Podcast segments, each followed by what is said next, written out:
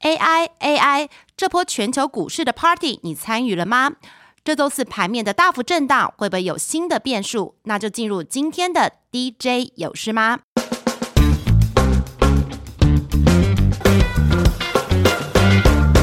美股的部分，这周涨势再起。这次我们访问到的分析师高子旭认为，在比较基期下，六月名目以及核心的 CPI 降幅都优于预期，不过要推升股市进一步的上涨，得回归资金活水。目前代表广义货币供给总量的 M2 已经创下一九三零年大萧条以后的最快降幅，预料第三季还会加速下滑。用资金活水推估标普五百的指数区间，下修空间已经明显大于上涨空间，提醒投资人要提高风险意识。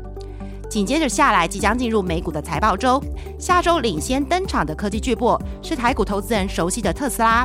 线上记者认为，特斯拉已经公布了最新销量，接下来要观察降价对毛利率的影响。另外就是全新入门车款的 Model Two，还有传言已久的 Cybertruck。财报发布后有没有更多的量产讯息？预料也会牵动台股的供应链。台股的部分，今天先由热门族群切入。过去一周上涨的关键字还是 AI，涨幅第一名的云端族群成分股就是广达、伟创、伟影这些代工业者。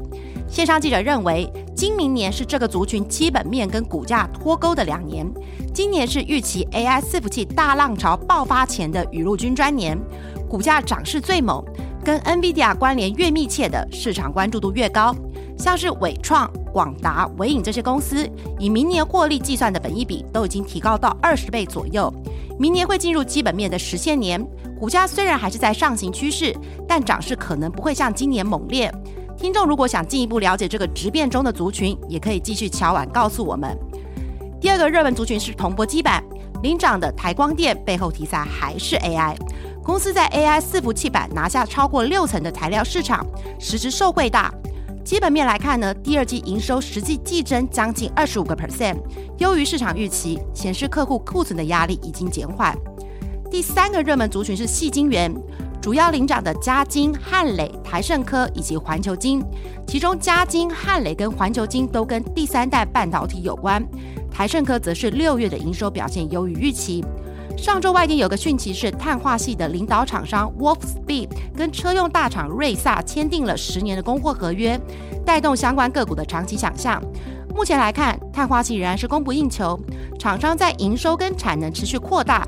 不过，如果以细晶圆的产业来看，短期仍然有客户库存偏高、需求放缓的疑虑。回到台股大市，下周半导体还是重头戏。第一个重点当然是七月二十号台积电的法说。线上记者认为，下游需求偏弱，台积电不排除会二度下周全年的展望，下周幅度可能会落在年减高个位数，甚至到双位数。但市场可能用利空出尽来反应，大家会把重点放在经营团队对 AI 的展望，以及预期明年会迎来强劲的复苏。另外，产业大小事才介绍过的 CoWoS 制程也是重点，预料明年的月产能会从目前的一点二万片上升到两万片以上。其他焦点还包括了二零二四年台积电美国厂量产的计划是否如期，美国补助是否能够到手。另一个则是在更下一个世代先进制程的二纳米。线上记者提前掌握良率跟毛利率的状况都非常良好，有机会跟对手三星进一步的拉大差距。公司表定二纳米在二零二五年会量产。二零二六年会大量开出，有机会是下一个世代的制胜产品。半导体的大师还有超维董事长苏姿峰要来台湾了，十七号会接受阳明交大颁发名誉博士的学位，这也是他来台湾第一次的公开露面，被认为是这波系列活动的热身，将带动相关供应链。这里卖个关子，MDJ 精选 AMD 受惠股的专题已经在 Money DJ 的网站上架了。这波挑出的个股是精选再精选，有兴趣的听众千万不要错过。联发科集团子公司达发科技下周也会有董事长亲自领军，分享公司这几年的布局以及成绩。达发科技目前也是新贵的股王，前一波的股价最高超过六百块。新浪记者认为，达发旗下包括无线通讯以及有线通讯的两大事业群，产品线的定位比较类似于瑞昱。外界对这家公司的高度关注，除了有富爸爸联发科撑腰之外，先前传出美国白宫通过网络宽频的基础建制，也被认为是主要的受惠厂商。加上经营团队最近对外的动作频频哦，不排除也是为了转上市暖身。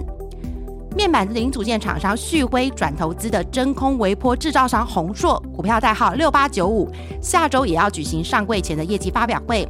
这家公司是国内唯一做真空微波管的制造商，早期产品用于国防用途，后来拓展到商业半导体领域。去年营收获利已经创下新高，今年有机会持续成长。创新版的宏德能源今年初登板以来，消息也蛮多的。这家公司主要的业务有百分之九十五来自太阳能电厂 EPC，并透过转投资子公司布局绿电交易平台以及充电桩的业务。近期也与成宏以及市电合组了储能的台湾队，并将 AI 的技术导入发电、储电以及售电业务，创造能源的最高使用效率。生技类股也将迎来七月底的亚洲生技大展，下周也有展前的记者会。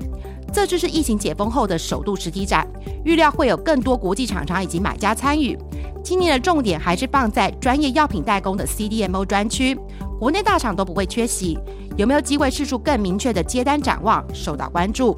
传产类股的台荣科技股票代号六九四七，要在七月下旬登陆新贵，公司预计下周举行新贵前的查序。台荣主要业务包括焚化处理以及再生溶剂的销售，业务内容比较类似挂牌的日友。公司创办之初就瞄准了半导体废弃物处理的硬需求，是台湾前三大半导体废溶液的处理者。目前客户群包括了联电、美光这些的半导体的龙头。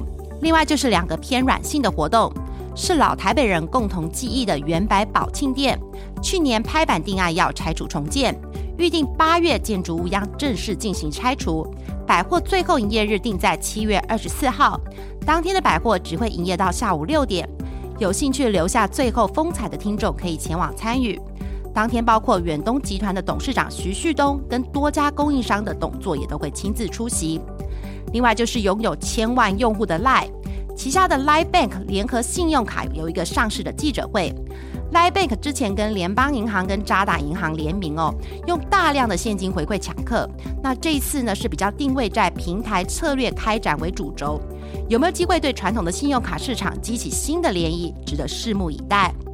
以上就是这周的 DJ 有事吗？希望对您的投资有帮助，那就下周见喽，拜拜。